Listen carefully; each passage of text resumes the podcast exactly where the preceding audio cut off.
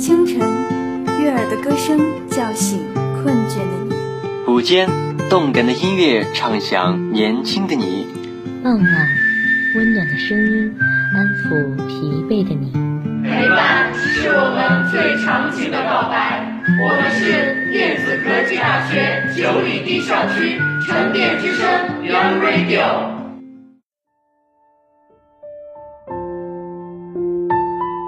各位听众朋友们，大家好，今天是二零二一年十二月二日，星期四，欢迎大家准时与我们相约在沉淀之声 Young Radio 品书阁栏目，我是主播郭燕希。今天给大家带来的是哥伦比亚作家加西亚·马尔克斯创作的长篇小说《霍乱时期的爱情》，它首次出版于1985年。该小说讲述了一段跨越半个多世纪的爱情故事。男女主人公在二十岁的时候没能结婚，因为他们太年轻了。经过各种人生曲折之后，到了八十岁，他们还是没能结婚，因为他们太老了。在五十年的时间跨度中，作者展示了所有的爱情可能性，所有的爱情方式。该小说不仅表达了经历爱情的折磨是一种尊严，更重要的是展现了哥伦比亚的历史、战争和霍乱威胁着拉美人民的生命，而人为的破坏加剧了人与自然的对立。人的社会孤独感使人与人之间缺乏理解、信任，心理距离加大。下面让我们来看看这本书的主要内容吧。小说开始于沃尔比诺医生。他前来检查挚友杰勒米亚·德萨因特·阿莫尔乌的遗体。阿莫尔在六十岁的时候自杀，为的是不再变老。回到自己的家中，医生发现自己心爱的宠物鹦鹉正停在一株芒果树的顶上。当他试图抓住它的时候，迎向了自己的死亡。费洛伦迪诺选择了这个时候向乌尔比诺的妻子达萨表白了心迹，但是他被他的唐突以及自己所感到的内心深处所触发的情感所吓退。当他们都年轻的时候，他和弗洛伦迪诺互相交换了许多炽热的情书，并且决定结婚。而再次见到他时，费尔米娜却惊慌地自问。怎么会如此残酷的让那样一个人幻影在自己的心间，占据了那么长时间，并对他说：“忘了吧。”弗洛伦迪勒则遵守他对他的渴望，并且决心为他保持童真，直到他们最终能在一起。然而，他很快发现自己用放纵的生活来排遣分离的空虚。费米尔娜。嫁给了沃尔比诺医生，成为了他忠实的伴侣，而医生本人也有着相似但比较简短的一段前世。只有在乌尔比诺死后，富洛伦提诺才重新检视对费尔米娜的爱情。他慢慢的通过自己的文字消弭了两人之间的隔膜。在一次船上的旅行中，年迈的一对发现自己重坠爱河。菲尔米娜担心这桩情事可能引起的丑闻，于是船长升起了一面像代表霍乱流行的黄旗，护送着这自我放逐但永不分离的爱情。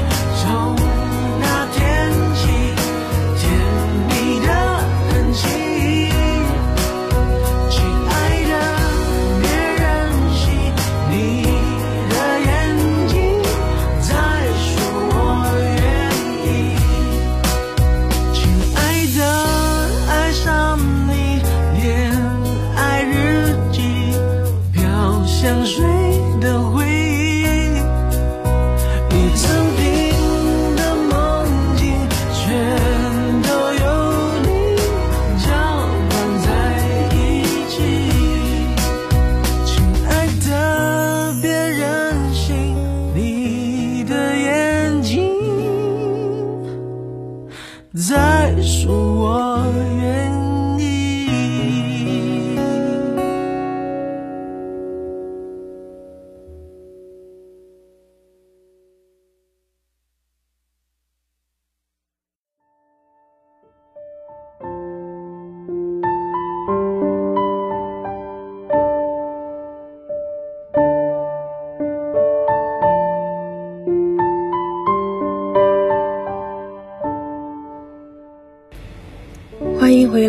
是主播郭燕希。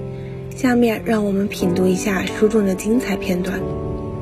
两天以后，他收到了他一封与过去大不相同的信，是手写的，写在亚麻布纸上。信封背面寄信人的全名赫然可见，还是和最初几封信一样，是花体字，和从前一样热情奔放。但是只写了简单的一段，为他在教堂跟他打招呼表示谢意。尤其那招呼是不同于别人的。读过这封信，菲尔米娜连续几天非常激动。下一个礼拜四，她便胸怀坦然地去问那个鲁克雷西，是否由于偶然的机会认识内河轮船的老板弗洛伦提诺。鲁克雷西做了肯定的回答，说是个放荡的魔鬼。他还重复了通常的说法，说他人很好，从来不找女人。他有一个秘密住处，将夜间在码头上追到的男孩子带到那儿去。菲尔米娜从记事起就听到他这样的传说，他不相信，也不放在心上。可是当听到卢克雷西如此确信无疑地重复这种说法的时候，他就急切地想要把事情说清楚了。一个时段，人们传说卢克雷西也是个兴趣与众不同的人。菲尔米娜告诉卢克雷西，他从小就认识阿里萨，并说他记得他的母亲在蓬塔纳斯大街开过一个小百货店，在内战期间还收过旧衬衣和床单，拆了作为紧急棉出售。最后，他蛮有把握地下结论说，这是个正经人，处事十分谨慎。他如此冲动，以致卢克雷西收回了自己的说法。归根结底，人家也这么说我。菲尔米娜没有兴趣去问自己，为什么对一个仅仅是自己生活中影子的男人，如此热情地保护他。她继续想念着他，尤其是当邮差来过而没有把信带来的时候。已经整整两个星期没有消息了。有一天，一个女佣惊恐地轻轻把在午睡中的他叫醒。夫人，女佣说。弗洛伦提诺先生来了，真的来了。菲尔米娜的第一个反应是惶恐，她想这不行，让他改日找个合适的时间来吧。他现在也无法接待他，也没什么好谈的。但是他马上镇定下来，吩咐女仆把他带到客厅去，先送上咖啡。他收拾一下之后再去见他。阿里萨在下午三时烈火般的阳光下站在门口等着。努力控制着自己的感情，他已经准备好菲尔米娜的婉言拒绝。这一信念倒也使他复归平静。可是传出来的口信使他大为震惊。走进大厅，凉爽的阴影之中时，他几乎没有时间想一想正在经历的奇迹。腹部立刻充满了疼痛难忍的气泡，他屏住呼吸坐了下来。脑袋里又顽固地出现了第一封情书上落上鸟粪的该死的回忆。他一动不动地坐在昏暗之中。第一阵寒战过去后，他决心接受此时的任何不幸，只要鸟粪别再落在他身上就行。人人知道，虽然他患有先天性的便秘，多年来肚子还有三四次公开背叛了他，使他不得不屈服。只有在这些情况下，以及在其他万分紧迫的时候，他才发现自己喜欢在开玩笑时说一句话是真的：“我不信上帝，但我怕上帝。”他从来不及怀疑，他想着随便祈祷一句想起来的话，但怎么也找不出来。小时候有个小孩曾教他用五头打鸟时嘴里常念叨的非常灵验的几句话：“打中，打中。”要不打中，就砍了你的脑袋，要了你的命。第一次带上一个新弹弓上山时，他试了试，真的一下被打中了。他模模糊糊的想，一件事应该也与另一件事有关系，于是就以祈祷的热情的重复了这几句话，可没有取得同样的效果。肠子像一根螺旋似的搅动，迫使他从椅子上立起来，肚子的气泡越来越多。越来越疼，最后发出了抱怨声，弄得他一身冷汗。送咖啡的女仆被他那苍白的像死人一样的脸色吓坏了，她叹了一口气说道：“太热了。”她打开窗子，以为这样会合他的意，可下午太阳正巧射到他的脸上，他们不得不把窗户又关上。他心中清楚，连一分钟都忍不住了。正在此时，菲尔米娜在阴影中突然出现了，看到他这样，他也吓了一跳。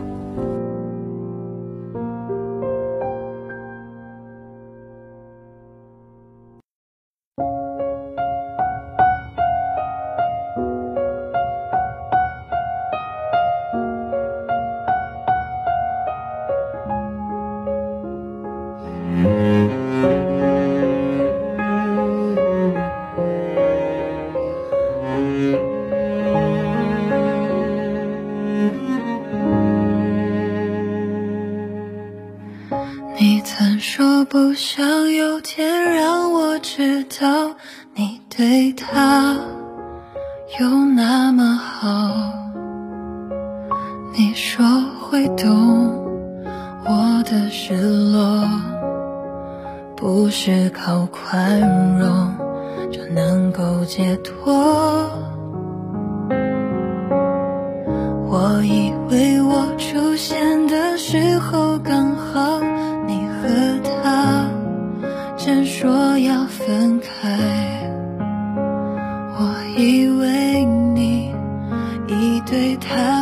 再期待，不纵容他再给你伤害。我以为我的温柔能给你整个宇宙，我以为我能全力填满你。感情的缺口，专心陪在你左右，弥补他一切我太过天真，以为奇迹会发生。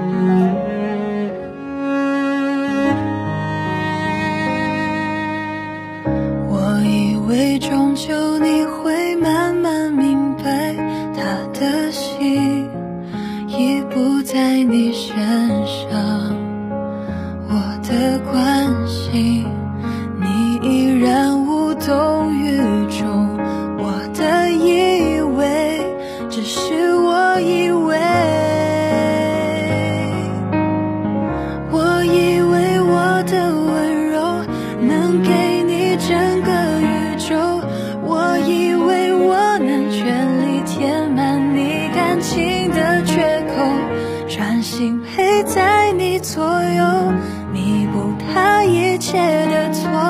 也许我太过天真，以为奇迹会发生。他让你红了眼眶，你却还笑着原谅。原来你早就想好，你要留在谁的身旁？我以为我够坚强。却一天天的失望。少给我一点希望，希望就不是奢望。我以为我够坚强，却输得那么绝望。少给我一点希望，希望就不是奢望。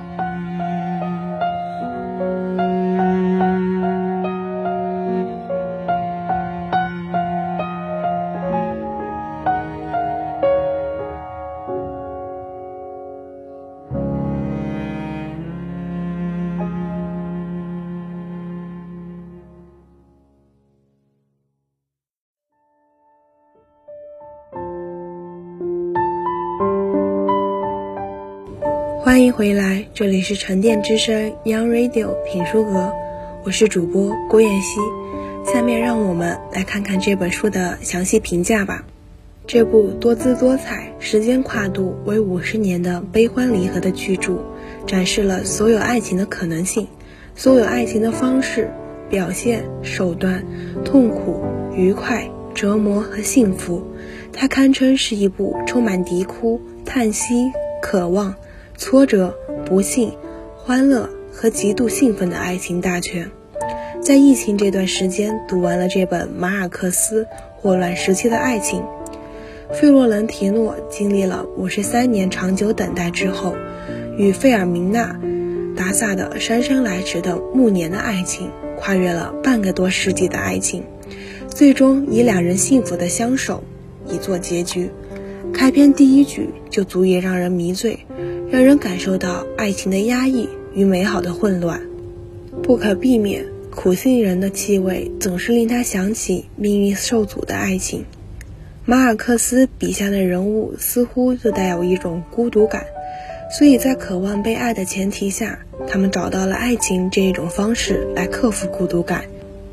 年轻的阿里萨为洛伦索·达萨。送电报时，不经意瞟见他的女儿费尔米娜，从此坠入爱河，一发不可收拾，不停地写情书，每天坐在他上学路过的长椅，只为了匆匆看他一眼。渐渐的，让费尔米娜由最初的好奇心变成了爱情的萌芽。虽然是一部爱情专著，却也穿插了政治观点、霍乱、战争。正如译者前言所说的那样。加西亚·马尔克斯写了一个完整的世界观和历史的种种意想不到的突变。一位伟大的小说家总是竭力地创造出一个完整现实，一个与真的现实不同的现实。但这并不是说，加西亚·马尔克斯描绘的不是具体的现实。相反，这部小说沉浸在历史之中，通过那些爱情故事，缓缓展现的。正是哥伦比亚的历史，是哥伦比亚人自己破坏哥伦比亚的历史。爱情没有定式，也没有意义。所谓的意义，因为不同的人、不同人生阶段而不同。无论费尔明娜有多么高傲，阿里萨多么卑微，她在世俗中以为拥有了爱情，她在放荡滥交中以为逃避了空虚。当他们白发苍苍相拥在一起的时候，才发现他们很久而寂寞的灵魂。小说结尾，他们在大船上来回航行，永不停息，就仿佛我们每个人在看不到终点的茫茫人生路上航行。没有爱，我们都无法独自走完这段旅程。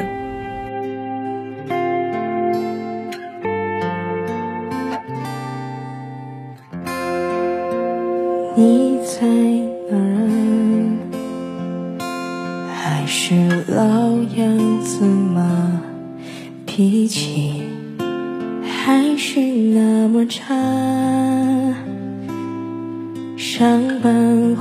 知道吗？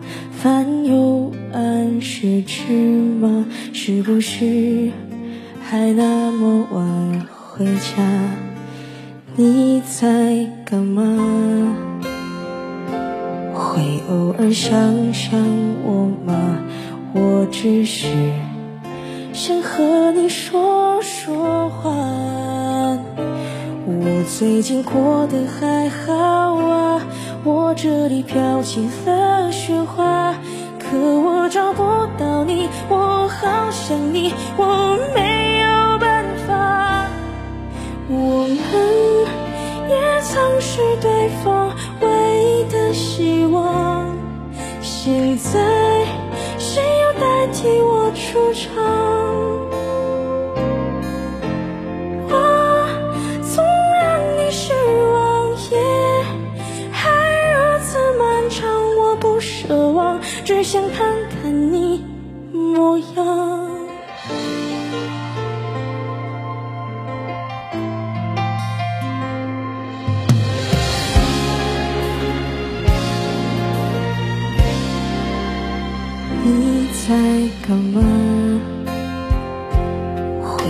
偶尔想想我吗？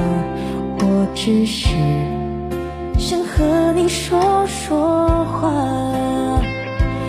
我最近过得还好啊，我这里飘起了雪花，可我找不到你，我好想你，我没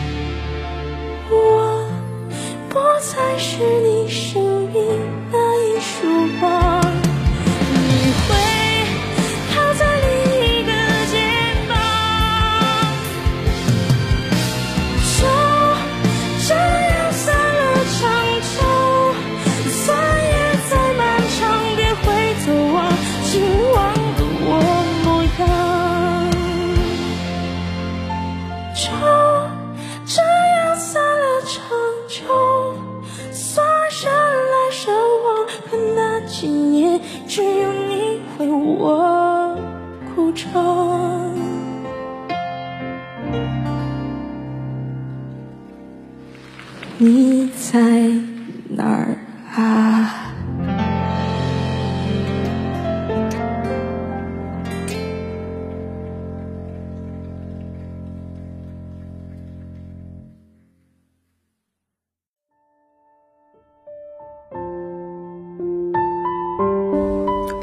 欢迎回来，这里是沉淀之声 Young Radio 品书阁，我是主播郭妍希。下面进入本周的图书排行榜。在你们离开以前，毕肖南。到日光下去生活，沈从文。小矮人，威尔海根。书店里的七种人，肖恩白瑟尔。雷雨，曹禺。日瓦格医生，帕斯捷尔纳克。假如给我三天光明。海伦·凯勒，珍妮姑娘，西奥多·德雷萨，平凡的世界，路遥，巴黎圣母院，雨果。感谢大家收听今天的沉淀之声 Young Radio 评书阁，我是主播郭燕希，写采编樊文熙，技术人员张永森。以上是今天节目的全部内容。同时，欢迎广大朋友通过电子科技大学九里堤校区广播站官方 QQ 号。二六五七八二九二四一，参与点歌环节。下周的同一时间，我们不见不散。